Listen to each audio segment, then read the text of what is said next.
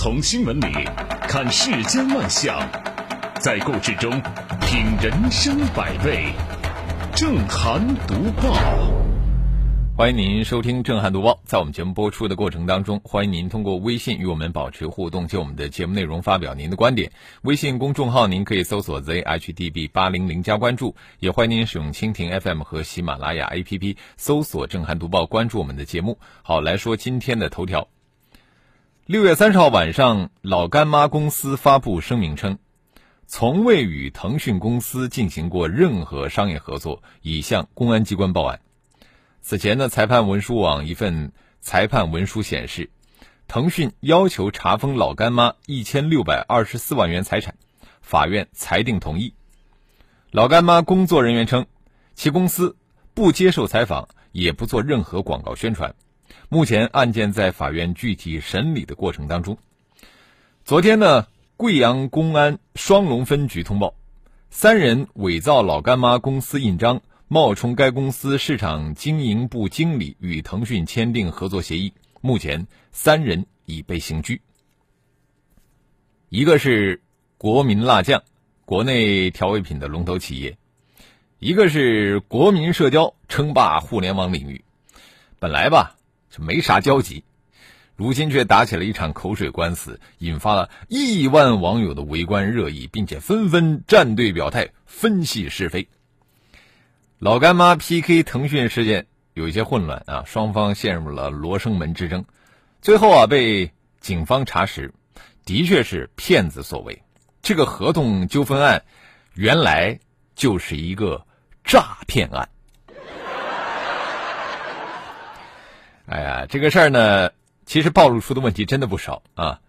腾讯上当啊是事出有因，咱们咱们网友呢也别把它只当成笑话来看。老干妈一直坚持不打广告、不借钱、不上市的原则啊。事实上，老干妈成立二十多年以来，广大消费者确实没有见过它的广告。那么这一次广告费纠纷案呢，确实可疑，骗子和腾讯签订了推广协议。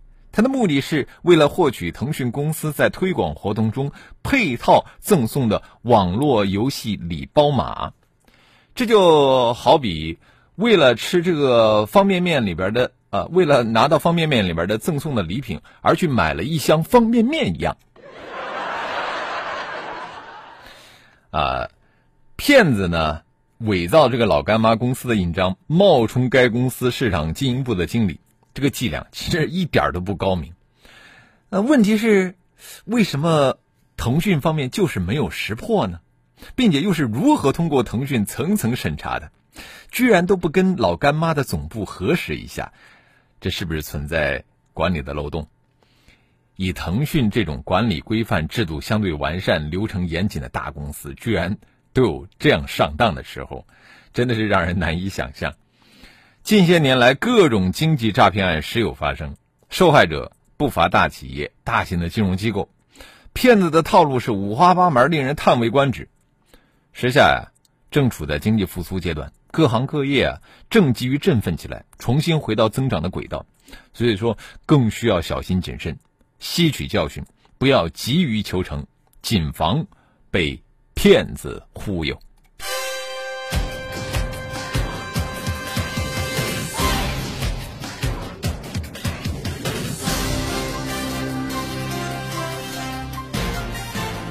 这里是正涵读报。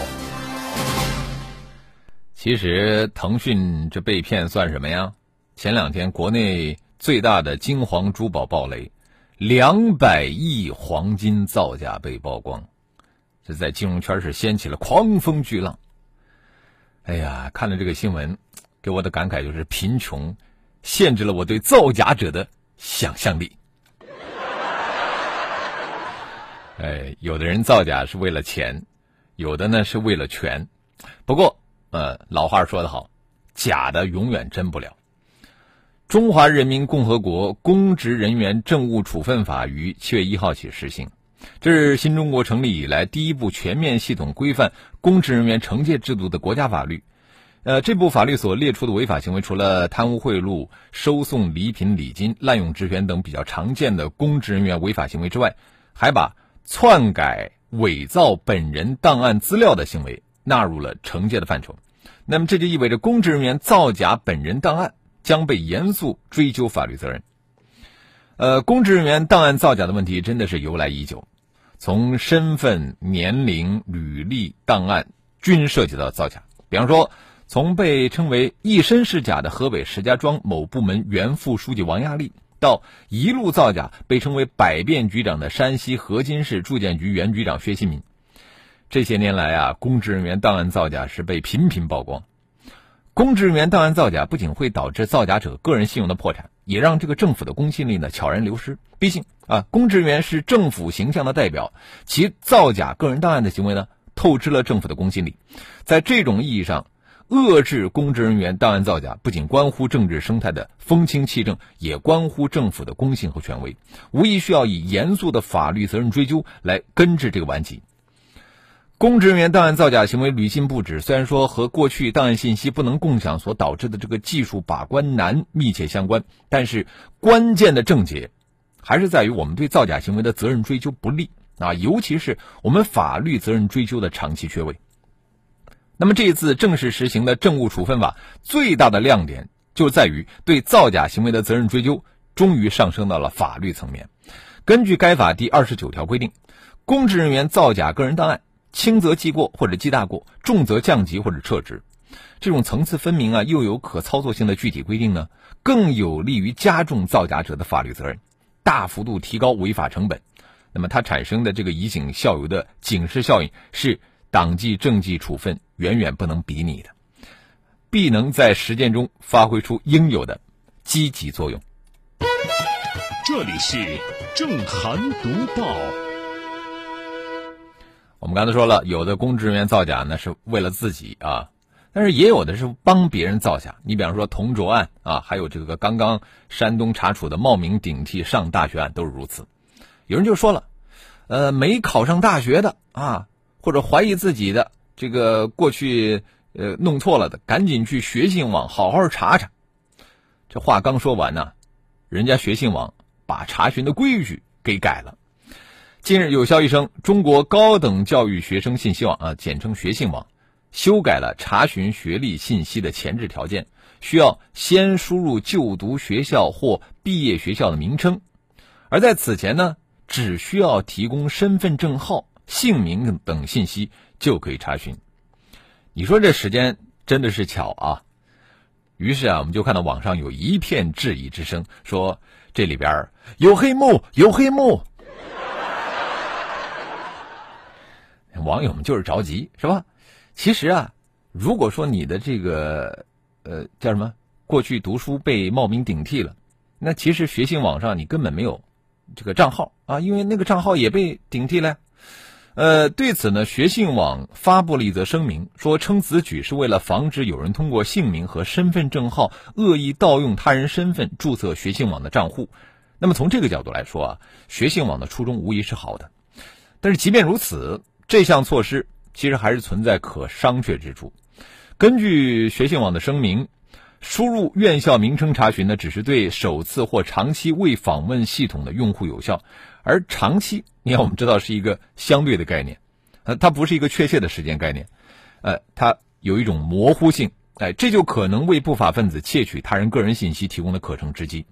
倘若用户成功登录学信网信息啊，学信网后不久，这个自己的姓名啊、身份证号等信息遭到泄露，那么不法分子很容易利用这些信息窃取到该用户的学历信息。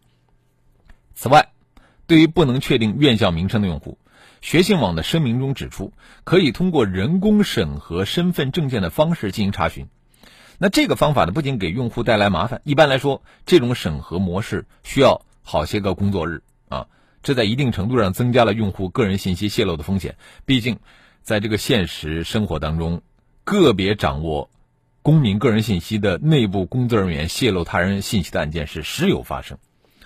安全和便捷不应该成为一个单选题，防止恶意查询不能以牺牲用户的体验为代价。那么，事实上，我们以目前的技术手段做到两者兼顾，一点都不难。那你比方说，你可以采用刷脸的技术，这样不但方便了用户。还保障了信息的安全，呃，令人欣慰的是呢，学信网也意识到了这一点，在声明中指出说，将继续进行技术优化调整，全面推广实人验证。啊，我们希望这一天不要让用户们等得太久。这里是正涵读报。这办法总比困难多，是吧？哎，就看你愿不愿意想办法了。呃，说到对于狗患呢。我们的办法好像也很多，但是现实却不尽如人意啊！因为真正严格治理狗患的城市，你看并不多啊。好多城市的这个养犬管理条例啊，都是束之高阁，哎呀，都蒙了一大层灰了。近日，山东青岛市一小区内发生了犬只伤人事件，有一只哈士奇趁主人不备，扑向三个小孩。一位家长呢以身相挡，也被咬伤。对于这起伤人事件，小区居委张主任向前来采访的记者表示，伤者要求要把狗送离小区，并赔偿五千块钱。但是这个狗主人呢是一位老太太，称自己和狗相依为命，说送走狗他就不活了。而且这老太太只答应每一个受伤者赔偿一千块钱，啊，因为这个赔偿金额达不到伤者要求，双方协商失败，啊，现在要走法律程序。根据新闻报道呢，这个老太太是一个独居老人，而且她的狗呢也是有证的、合法的。我们通过视频可以知道啊，这个老太太当时是出门买菜，双手提包，而这个哈士奇它没有牵绳。根据青岛市养犬管理条例。携犬出户未佩戴犬牌儿，没有为这个犬只牵束牵引带，或者没有及时清除犬粪的，由城管执法部门责令改正；拒不改正的，可以扣押犬只，处两百元以上一千元以下罚款。条例还规定，饲养犬只干扰他人正常生活，构成违反治安管理的，公安机关可以依法扣押犬只。可见啊，就是虽然说老太太属于合法养狗，但是她没有有效的管束。这个宠物违反了养犬规定，给这个邻居造成困扰和人身伤害，那么受伤者呢要求把这个狗送走，一点都不过分。我们说法律法规的执行，对于所有的人都是一视同仁的，啊，不是说哦你年纪大了，我们就可以呃说你可以不守法。老太太声称送走狗自己就不活了，哎，这就跟耍赖一样嘛，啊，同时他也不能解决问题。这倚老卖老、搞道德绑架啊，他绝对不是一个负责任的市民应有的态度。如果说你真的爱狗，那么你就应该好好的训练、管理、管理好自家的宠物，是吧？狗伤了人，不但不反省自己作为主人的失责之处，还以死相逼，既违法又不要脸，还难看。对于城市里的养狗扰民问题，关键还是要在于教育好这个狗主人，如何处理善后。这当然也考验了社区和片警的智慧。哎，这个时候，我们除了要走法律程序，恐怕社区呢也要考虑请社工或者说心理专家及时介入，帮这个老人做一些心理辅导。就是从体恤一位常年独居老人的角度，我们在讲法的同时，我们也要讲情讲理，就是帮助他去教育他。这样，无论是对这个老人、对他的邻居，还是对狗来说，都是应当的。接着来看一看微信平台，呃，亮叔说中国最大的这个什么公司被骗，差点我就以为腾讯又要赢了。这年头每个新闻的车速都好比复兴号，根本来不及思考。木子李说，老干妈说了，感谢腾讯送热搜，但是我不会付钱。呃，山木牛说，可笑的是深圳南山法院。连事实都没有搞清楚，就去冻结老干妈的财产，呃，的确啊，看了新闻之后，我也有这个疑问，我我就不懂就问啊，我们不知道收音前有没有这个懂法治的这个律师啊或者专家，能能回答我一下？呃，弄假的文件就可以去法院去冻结人家的真财产吗？法院难道也不需要核实吗？呃，懒羊羊他说建议老干妈以后出一个鹅肝辣酱。鹅肝辣酱，这些辣酱当然应该很贵，是不是？呃，妙范音说，鹅厂这死精死精最喜欢占便宜的，也会上这种低级档。本年度最好笑的笑话。呃，甜甜四幺七，他说学信网的客服太垃圾了，有问题也没个电话可以询问，发邮件一直不回复。嗯，你说的这个问题，现在很多的这个互联网的企业都存在啊。呃，诗远方说有利有弊。这样的话，虽然是个人隐私保护了，但是顶替的也被保护了。反正别人查不了，只能自己查。嗯，斌哥说说保护个人隐私简直可笑，几毛钱就能买到一批人的身份证号。呃，别给他们找借口，呃，给自己找安慰。哼甜甜圈说这老太太狗不懂人事儿，你也不懂啊。所以说有句话不是怎么说的，叫做有其主必有其狗。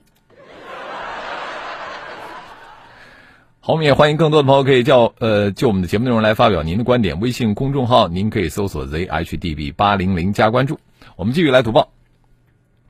广东十三岁的独臂篮球少年张嘉诚，靠着行云流水的运球投篮视频火遍全网啊！他也借此实现了很多的心愿，呃，完成了广东省青少年运动员注册，见到了偶像易建联，还为 CBA 复赛开球。但是啊，现在这个成名呢？也给他带来了一些烦恼，很多人登门去探望他，其中不乏一些企业呢想邀请他做直播带货，有一些学校啊希望他转学就读，还有机构想签约他，让他成为网红。而张嘉诚表示：“我只想好好的练球。”瞧一瞧这张嘉诚啊，多么的淡定。呃，互联网每天都在制造一夜成名的故事啊，比方说什么热搜榜啊、红人榜之类的平台，每天都在制造网红。独臂篮球少年张嘉诚，更确切的说是一位励志榜样。他另辟蹊径，做到了我们常人之不能，让人看到了生命之尊严、奋斗之绚烂。对于普通人逆袭成为网红，最重要的，我觉得还是像张嘉诚这样保持清醒的头脑，明白大多数网红他只是昙花一现。啊，全且呢，呃，把这个成为网红当成机会乍现，但是切不可认为说捧得了金饭碗。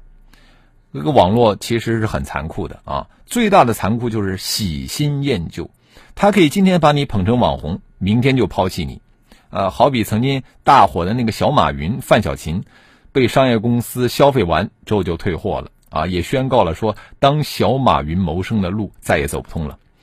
张嘉诚拒绝直播带货、当职业网红等橄榄枝，还想专注的练球，就是看破了网红效应不持久，所能创造的公共价值有限。只有苦练本事，找到最适合自己的区域，发挥所长，成为硬核的人才，真正的明星，其实才是咱们普通人逆袭的王道。这里是正涵读报。最后我要说的，那也是真正的超级网红啊，就是李子柒。这李子柒呢，最近又成了舆论的焦点。昨天一直是在这个微博热搜榜上挂着啊。这次呢，是一位越南版李子柒被中国网友活捉啊。他不但穿着和李子柒一模一样的衣服，在拍摄视频的时候呢，也有同样的道具。最搞笑的是，他也在这个视频里设置了一只狗和一位奶奶。我们看啊，这个中国的网友的态度非常复杂，有一些认为说这是无耻的抄袭，啊，还有一些这个人认为呢说，哎呀，呃，如果说外国网友看到了这个视频，会认为李子柒是越南人，这让人很生气呀。哎，当然呢，也有一些人不以为然。就是他们发现这个越南妹子长得没有李子柒好看，视频制作呢非常粗糙啊，不管是配音啊、画质啊都差很多。因为李子柒有一个相当专业的团队，相信这个越南的自媒体从业者短期内是不可能进步到那个程度的。网友要保护李子柒的心态心情，我们是可以理解，但是我觉得咱们大家伙儿可以放心，因为这位越南妹子她只能模仿一些表面的东西，她并不能真正的去取代李子柒。因为李子柒的视频有一种鲜明的传统文化风，这和他的服装以及他的姿态有关，也和他关注的田园风光有关。最重要的是，李子柒她展现的是一个中国农村的新局面、新状态，而这一点是越南妹子无法再现的。我们中国农村正在发生深刻的变化。从满足基本生活需求到了日常劳动之外的讲究，而这正是李子柒创作的源泉。那些中国生活美学，那些中国乡村劳动中的美感，完全可以成为视频呈现的对象，并且呢，李子柒这也是一种很好的对外的文化输出。好了，我们今天的读报就说到这里，非常感谢您的收听和参与。